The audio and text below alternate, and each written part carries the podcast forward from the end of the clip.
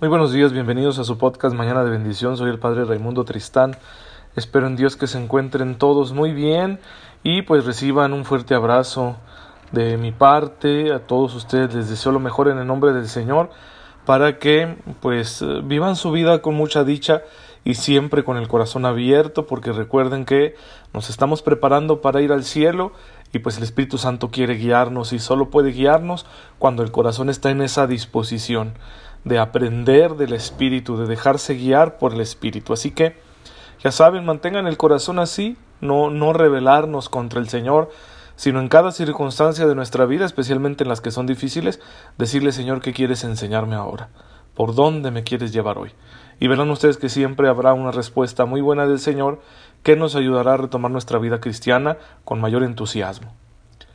Y bueno, quiero agradecer las oraciones de todos ustedes por mi salud, eh, este problema del sueño, ¿verdad? Siempre lo he tenido, bendito sea Dios. Y pues se ha vuelto cada vez más complicado, pero Dios sabe por qué. Eh, hay que bendecir al Señor también en los momentos difíciles. Y pues yo lo ofrezco, lo ofrezco por ustedes, lo ofrezco por la iglesia en el mundo entero, lo ofrezco por las necesidades que me son confiadas. El Señor espero que tome en cuenta este pequeño sacrificio y mediante él bendiga a todas las personas que lo necesitan y ya he dormido mejor, gracias a Dios. Eh, hay unos medicamentos que estoy tomando y bueno, me están haciendo bien, pero pues hay que seguirle pidiendo al Señor, ¿verdad? La, la salud la queremos para servirle, ¿sí? Es importante para servirle. Bueno, pídanla junto conmigo y el Señor nos ayudará. Hemos estado hablando del sacerdocio, hemos hablado de algunos aspectos eh, bíblicos esenciales. Vamos a entrar un poquito en la teología de este sacramento. Mediante el sacramento del orden se confiere una participación al sacerdocio de Cristo, según la modalidad transmitida por la sucesión apostólica. Hay que recalcar esto de manera importante, por esas dos modalidades que yo les mencionaba. Una es la que recibimos por el bautismo, en la que todos somos sacerdotes que ofrecemos en sacrificio nuestra propia vida, y el sacerdocio apostólico que está destinado al servicio del sacerdocio bautismal, para la administración de los misterios de la fe, la edificación mediante la palabra y el gobierno de la Iglesia. Este sacerdocio ministerial se distingue del sacerdocio común de los fieles proveniente del bautismo y de la confirmación.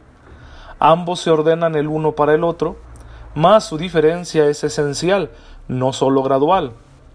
Es decir, no se trata solo de que un sacerdote tenga un grado de sacerdocio más alto que el que tiene cualquier bautizado. No, es que en esencia son distintos. Y esto nos lo recordó el Concilio Vaticano II en ese documento que ya hemos citado que se llama Lumen Gentium en latín, en español quiere decir luz de las naciones, y en el cual los obispos y el Papa reunidos en concilio nos hablaron del misterio de la Iglesia como para dejar una, una definición, una representación más clara de lo que es la Iglesia según el querer de Cristo.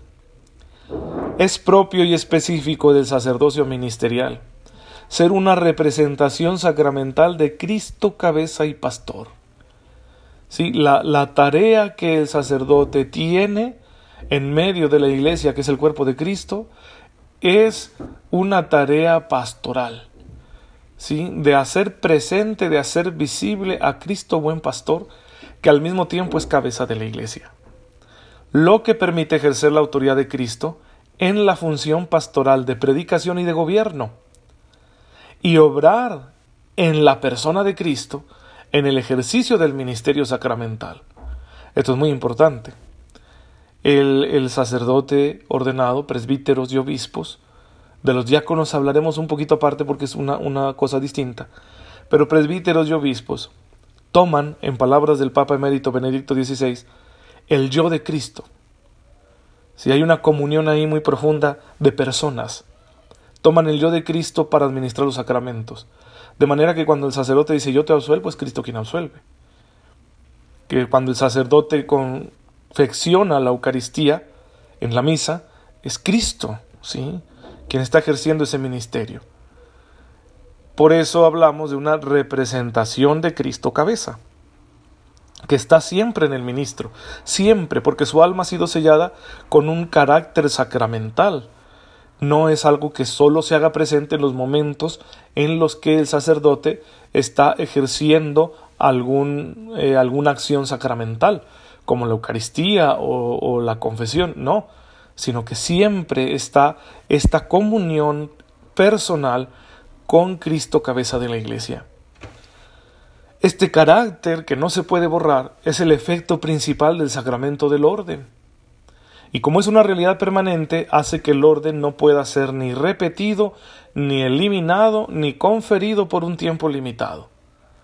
¿Sí? Es decir, no te puedes volver a ordenar sacerdote, no te pueden eliminar el sacerdocio, no te lo pueden borrar, y tampoco te pueden decir, bueno, te ordenamos sacerdote nada más por un tiempo.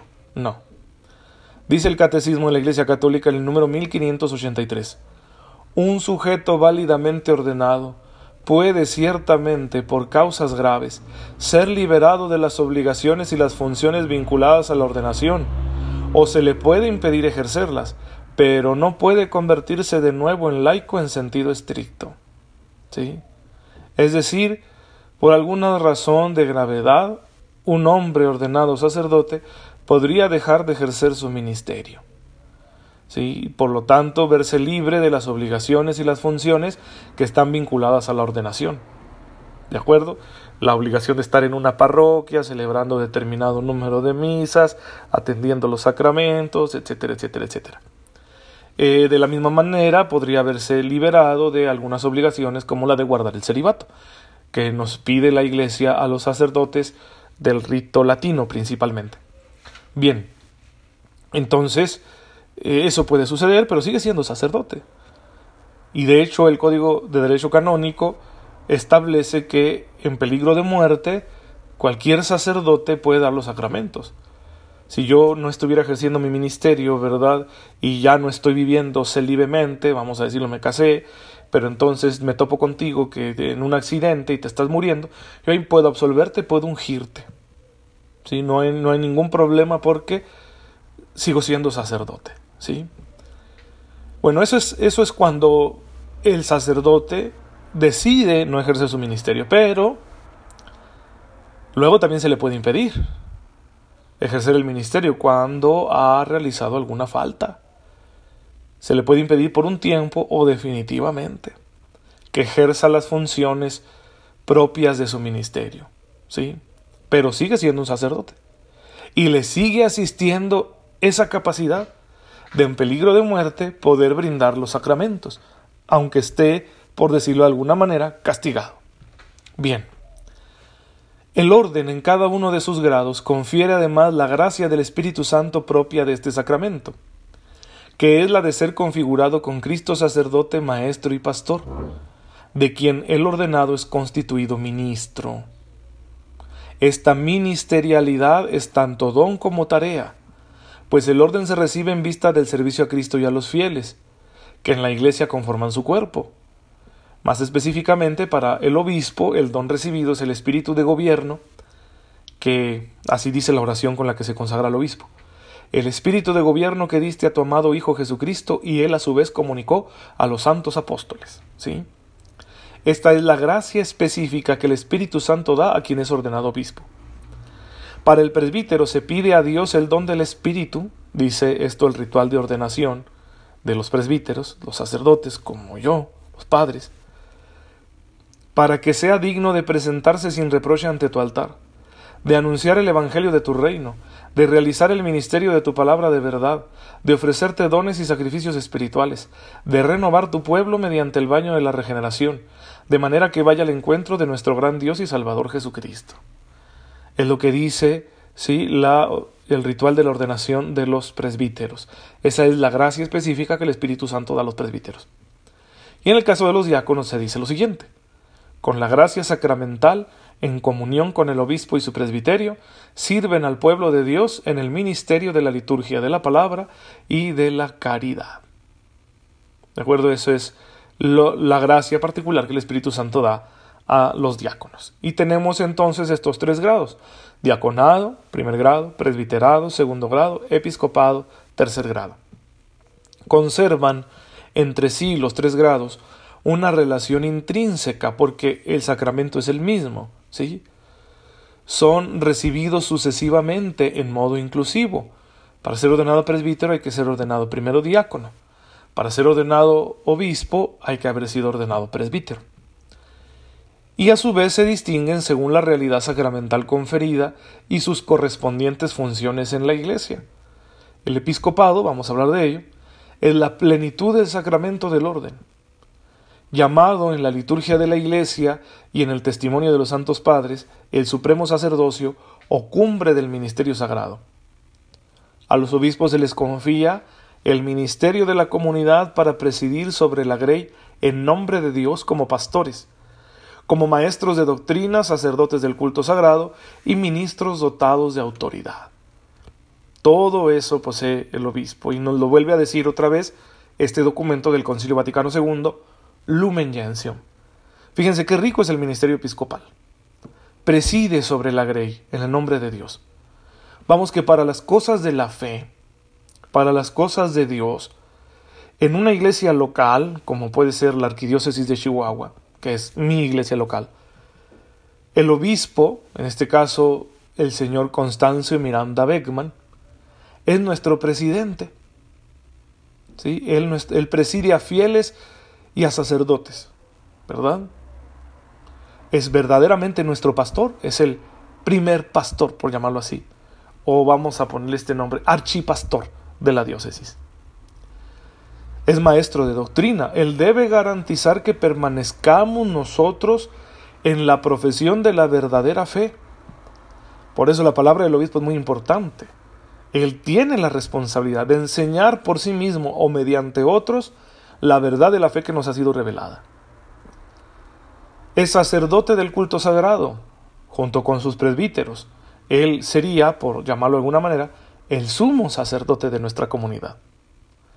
Y es un ministro dotado de autoridad, en lo que le corresponde de vigilar la disciplina eclesiástica dentro de la diócesis, dentro del territorio cuyos fieles él gobierna, pues él, él tiene que garantizar hacer valer esa disciplina. Ahí le toca moderar la aplicación de esa disciplina eclesiástica, que la tenemos nosotros como católicos y que se encuentra codificada en el Código de Derecho Canónico. Entonces eso es lo que le corresponde a un obispo, qué interesante, ¿no? Qué importante. Ser un sucesor de los apóstoles, ser miembro del colegio apostólico, al que también podemos llamar colegio episcopal, que a su vez tiene un presidente, es el Papa, ¿sí? El Papa y los obispos en comunión con él conforman el colegio episcopal o colegio apostólico, que gobierna a la Iglesia Universal, es decir, en conjunto gobiernan a la Iglesia Universal. Y el Papa, como sucesor de Pedro, es cabeza de ese colegio, como Pedro fue cabeza del colegio de los apóstoles.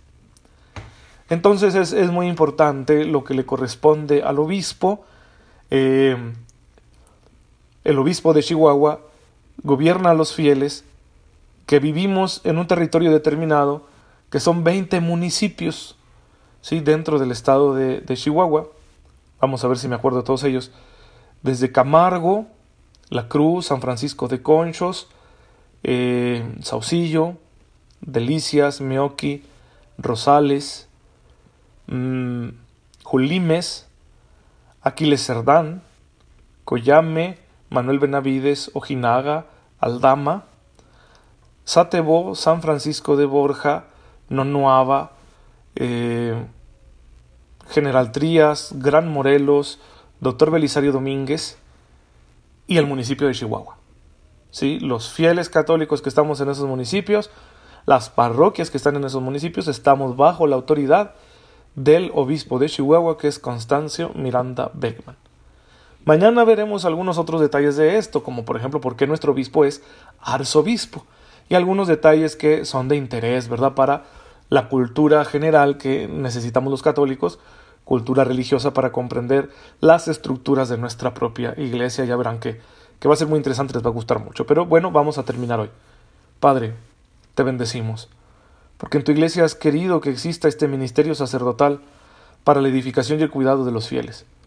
Haz que el Papa, los obispos y los sacerdotes vivamos siempre muy unidos a tu Hijo Jesucristo, para que ejerzamos santamente, como Él nos enseñó, este ministerio, y así seamos dichosos y un día merezcamos estar en tu reino. tú que vives y reinas por los siglos de los siglos. Amén. El Señor esté con ustedes. La bendición de Dios Todopoderoso, Padre, Hijo y Espíritu Santo, descienda sobre ustedes y los acompañe siempre. Muchas gracias por escucharme en esta mañana. Nos vemos mañana, si Dios lo permite. Sigan orando por su servidor.